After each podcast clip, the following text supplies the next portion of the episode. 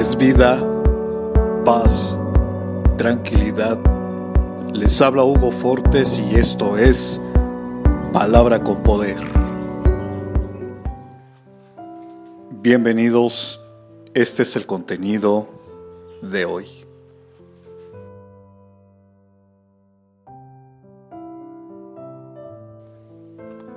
Hoy le pedimos a Dios por todas las personas que están pasando por momentos difíciles, por quienes están en busca de empleo, por quienes están en enfermedad, por todos aquellos que están en espera de un milagro.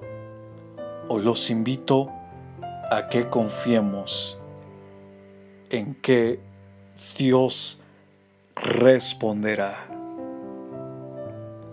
Y esta es la confianza que tenemos en Él, que si pedimos alguna cosa conforme a su voluntad, Él nos oye.